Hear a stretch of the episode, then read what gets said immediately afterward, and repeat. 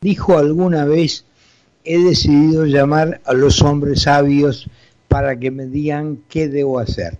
En línea con nosotros está Daniel Sochay, que no necesita mucha presentación, sabemos que es uno de los más prestigiosos constitucionalistas que tiene el país. Daniel, buenas tardes, ¿cómo estás? Buenas tardes, muchas gracias por tan afectuosas palabras, es colorado. No, son absolutamente ciertas. Y, y latigo antes de hablar con vos, porque si sé que latigo cuando estás hablando conmigo, no me dejarías decirlas. Así que por eso te, te, madrugo, como dicen en el barrio. Daniel, venimos de lo que yo denominaría, y vos corregime si me equivoco, un escándalo en esto del Consejo de la Magistratura, ahora la, la segunda eh, eh, carta de la señora que pareciera ser, ah, vos me complicás la Consejo de la Magistratura, yo te voy a complicar la Suprema Corte. ¿Cuál es tu visión de todo esto que nos está pasando? Mira, es un culebrón realmente siniestro, pero un culebrón puede tener algo simpático. Esto no tiene nada de simpático, es una tragedia nacional.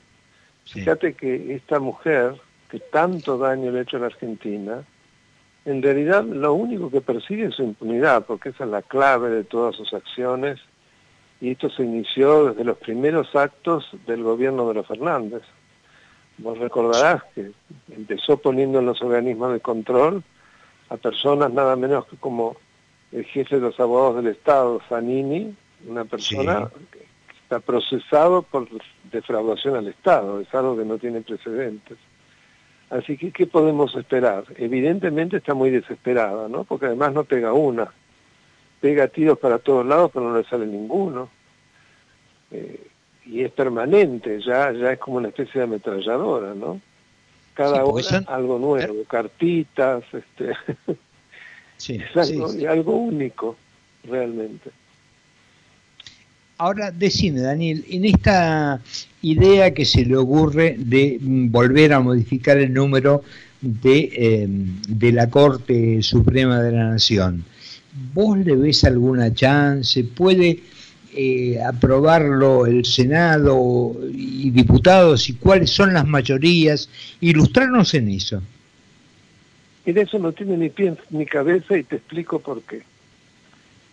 Si bien se aprueba por simple mayoría, y no hay duda que va a pasar por el Senado, pero luego se va a estancar en diputados como con todas las iniciativas en materia de justicia desde hace ya más de dos años. No las voy a enumerar para no aburrir porque son tantas. Y aunque pasase, cosa que veo imposible, de todos modos, para nombrar a los nuevos miembros, necesita de los dos tercios de los presentes en el Senado, para el acuerdo del Senado. Parece que no los tenía antes, pero menos ahora porque ha perdido el quórum propio, parece que se olvidó. Así hmm. que es una bravuconada, no la tomes como otra cosa, es una, eh, una prepoteada, que creo que con eso lo, lo va a preocupar a Rosati, ¿no? Sí, porque además eh, lo hicieron con tanta desprolijidad y entre gallos y medianoche que se habían olvidado a uno. ¿Te acordás que a último momento, no me acuerdo a quién es que lo tuvieron que mm, cambiar porque si no, no les daba la minoría esa que buscaban? Claro, exactamente. O sea, además todo desprolijamente hecho. Es, realmente lamentable. Lamentable por el país. Mientras tanto, los argentinos nos debatimos en un cuadro de crisis socioeconómica y político sin precedentes. Ahora, la, pregunta es esta, Daniel.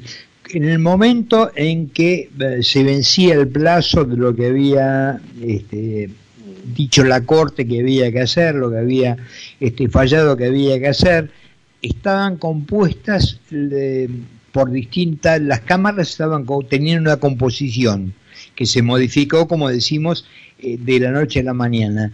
¿Eso tiene alguna incidencia? ¿Rige de alguna forma como para que la Corte diga no? En el momento que esto venció, que esto operaba, la composición era esta y hay que respetarla.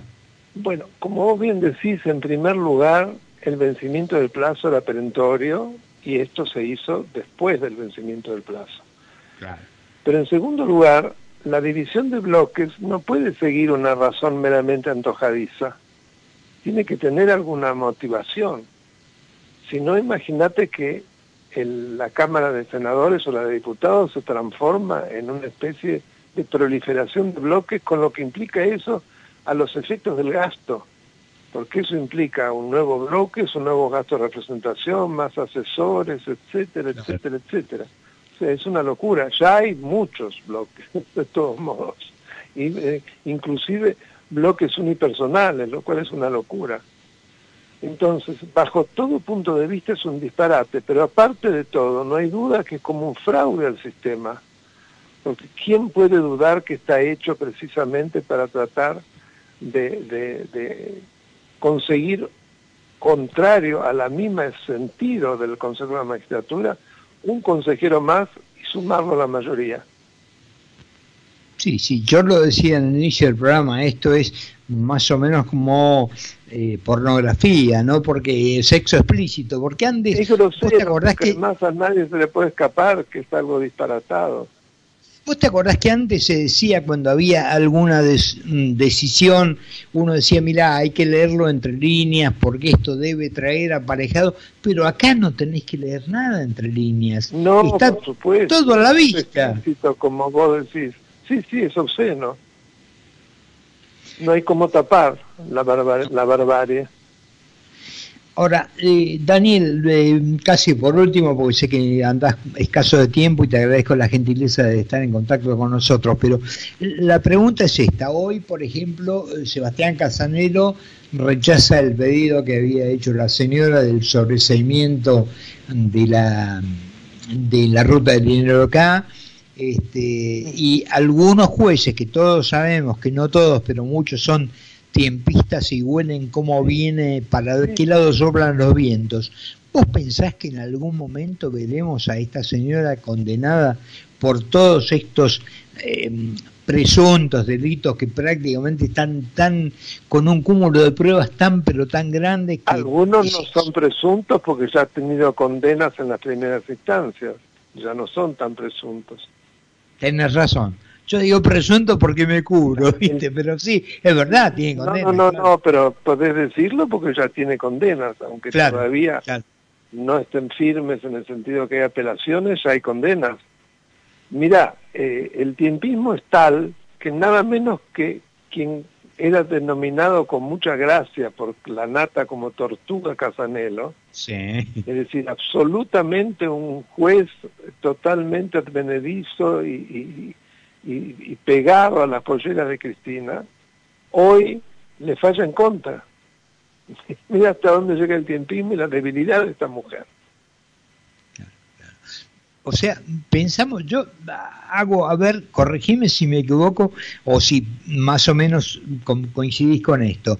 Yo creo que las promesas que le hizo el señor Fernández de arreglarle los temas, porque él tenía aparentemente mucha ascendencia, tuvo siempre ascendencia en los tribunales federales, este no se da. Y por otro lado, este tiempismo puede haber algún algún resquicio, algún momento donde se le ponga la cosa negra. Más que resquicio, y ella por eso está tan desesperada.